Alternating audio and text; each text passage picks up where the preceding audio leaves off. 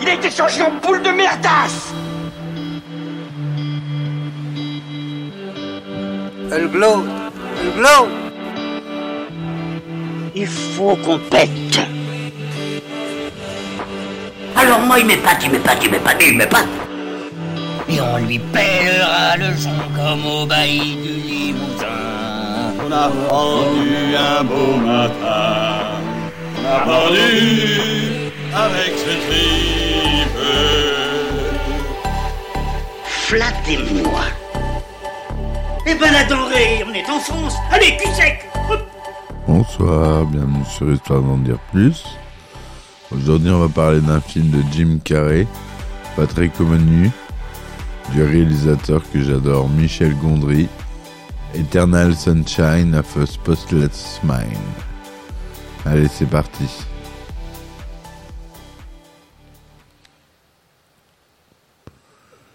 Alors, Eternal Sunshine of the Spotless Mind, ou du soleil plein la tête, est un film américain du réalisateur français Michel Gondry, sorti en 2004.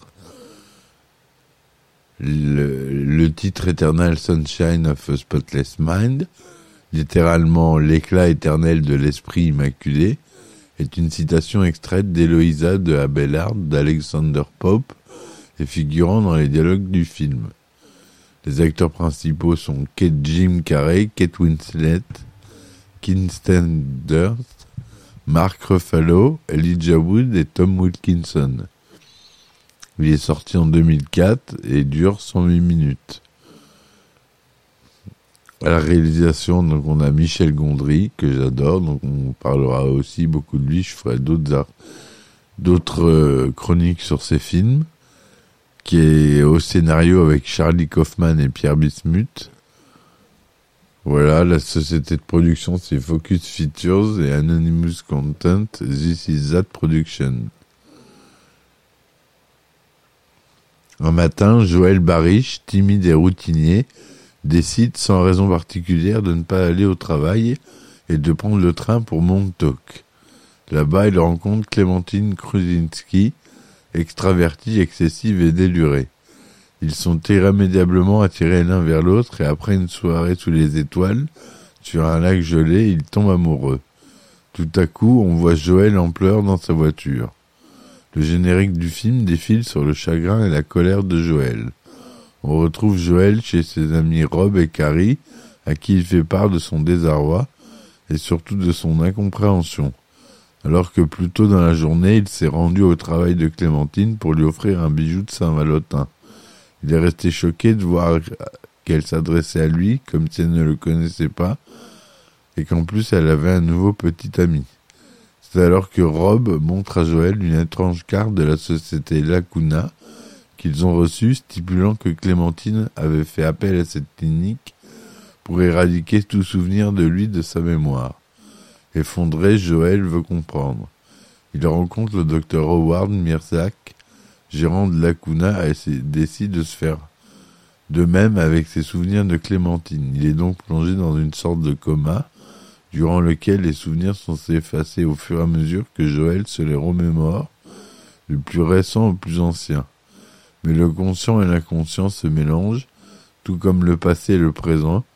Joël entend ce qui se passe autour de lui dans la réalité, revit ses souvenirs, ressent ses pensées et étrangement sa conscience influe sur sa mémoire. Il se souvient que trois employés de Lacuna, Marie la secrétaire, Stan et Patrick les effaceurs, se sont introduits à son domicile pour le brancher au processus de destruction de souvenirs. Tandis que Marie et Stan s'amusent à flirter ensemble, Patrick, tombé amoureux de Clémentine lors de son effacement, en a profité pour usurper l'identité de Joël dans le cœur de celle-ci et part la rejoindre. Joël entend impuissant les trois employés autour de lui et, comprend comment Patrick a pris sa place, volé tous les objets, documents, photos. Joël revient en s'en servir sa relation, en commençant par la première dispute qui a amené Clémentine à choisir de se faire effacer sa mémoire. De son côté, Clémentine ressent un malaise dans sa relation avec Patrick. Elle a des angoisses et comportements qu'elle ne s'explique pas. comme son soudain besoin d'aller à Boston voir le lac gelé. Quant à Joël, si au début il remontait les souvenirs les plus récents, donc les moins agréables, plus l'expérience avance, plus il revit de beaux et doux souvenirs. Il comprend alors qu'il est toujours amoureux de Clémentine et veut annuler l'opération, mais personne ne l'entend. Grâce à sa volonté, il parvient à emmener le souvenir de Clémentine dans sa mémoire d'enfance, là où normalement elle n'existe pas. Stan et Marie s'aperçoivent que Joël n'est plus en phase avec le processus et ils sont contraints d'appeler le docteur Mirdak en urgence.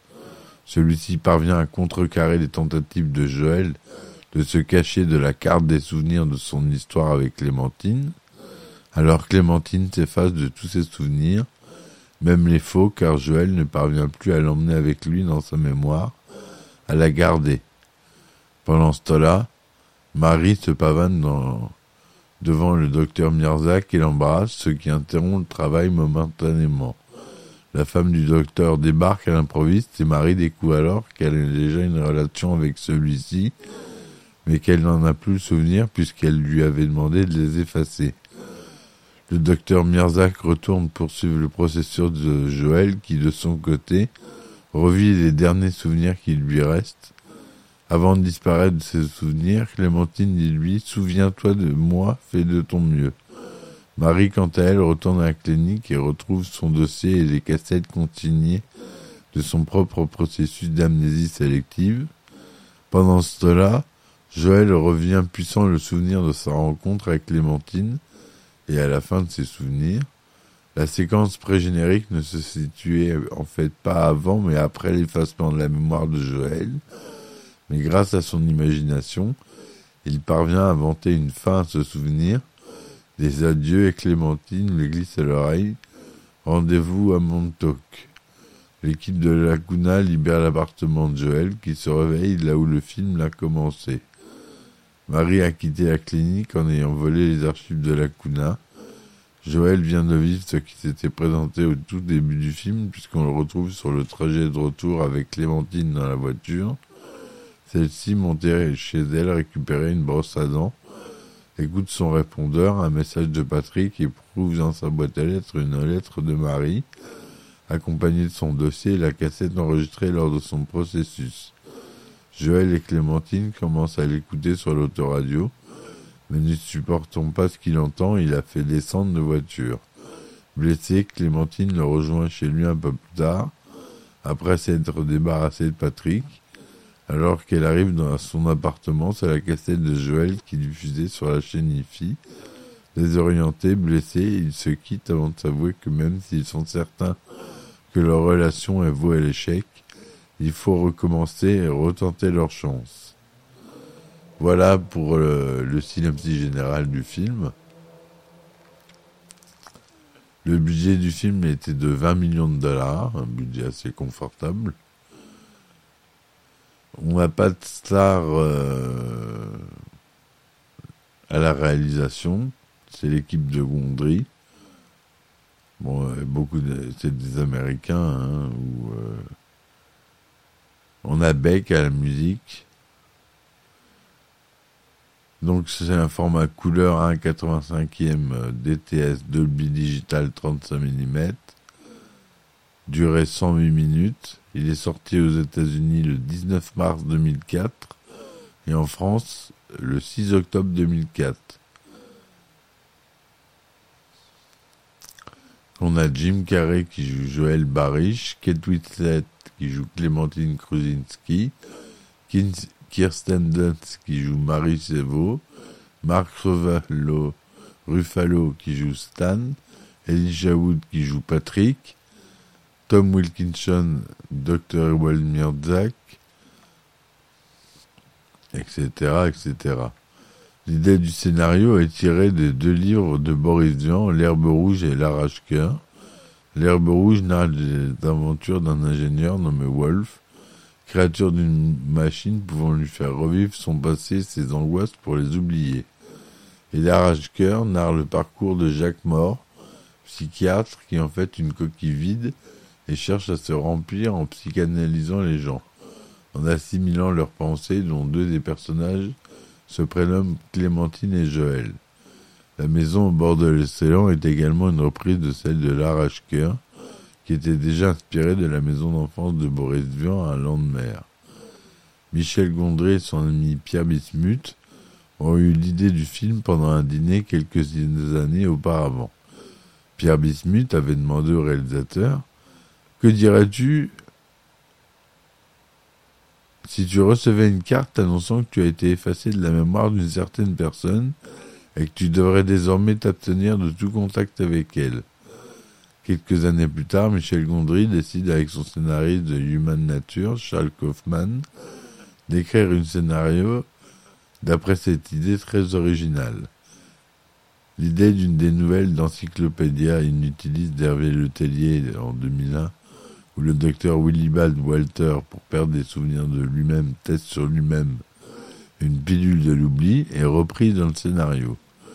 Le titre du film est tiré du poème épître d'Héloïse à Abelard, d'Axelander Pope, cité dans le film par le personnage de Marius Vevo.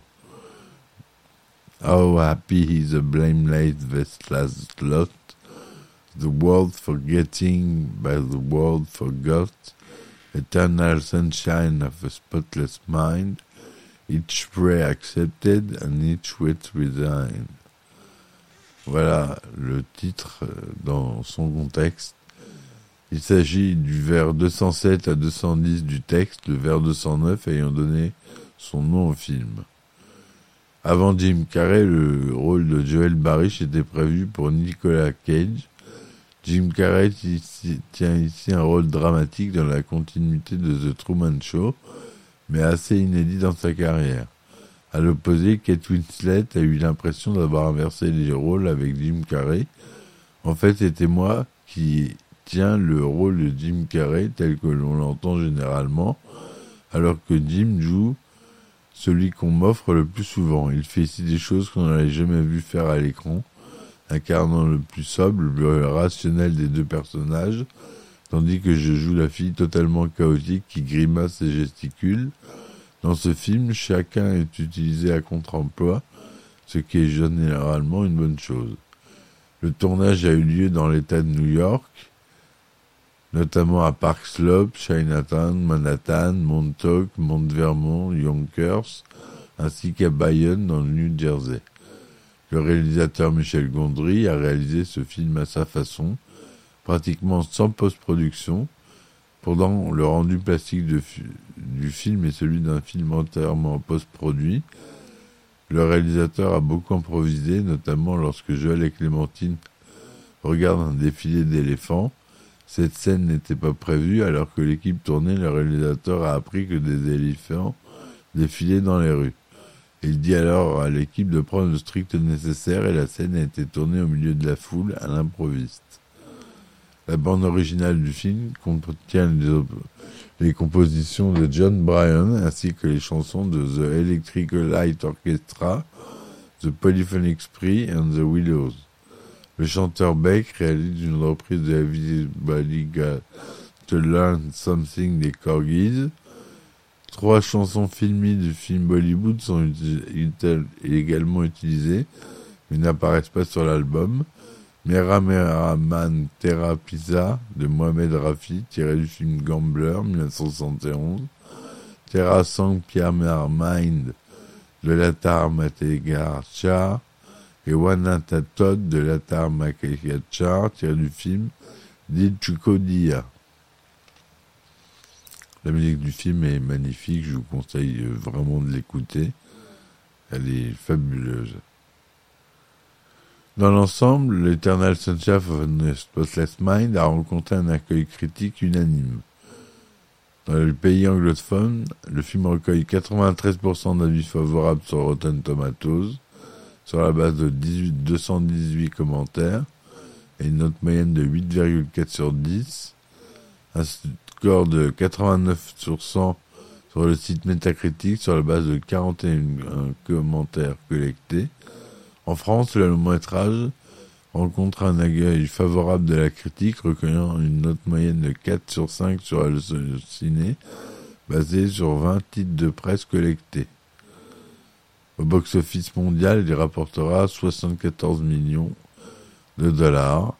Distribué dans une combinaison de départ de 1353 salles pour sa sortie aux États-Unis, Eternal Sunshine of a Spotless Mind démarre à la septième place du box-office américain.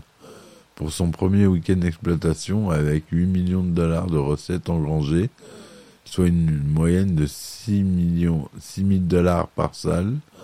En première semaine, le film se positionne à la sixième place du box-office, avec un total de 11 294 000 dollars, soit un total de 8 348 dollars par écran.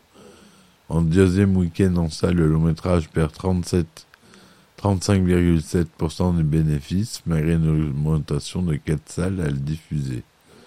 Le film a donné des idées à Matt Groening, puisque l'un des épisodes de la série Les Simpsons s'inspire globalement de l'œuvre de Gondry.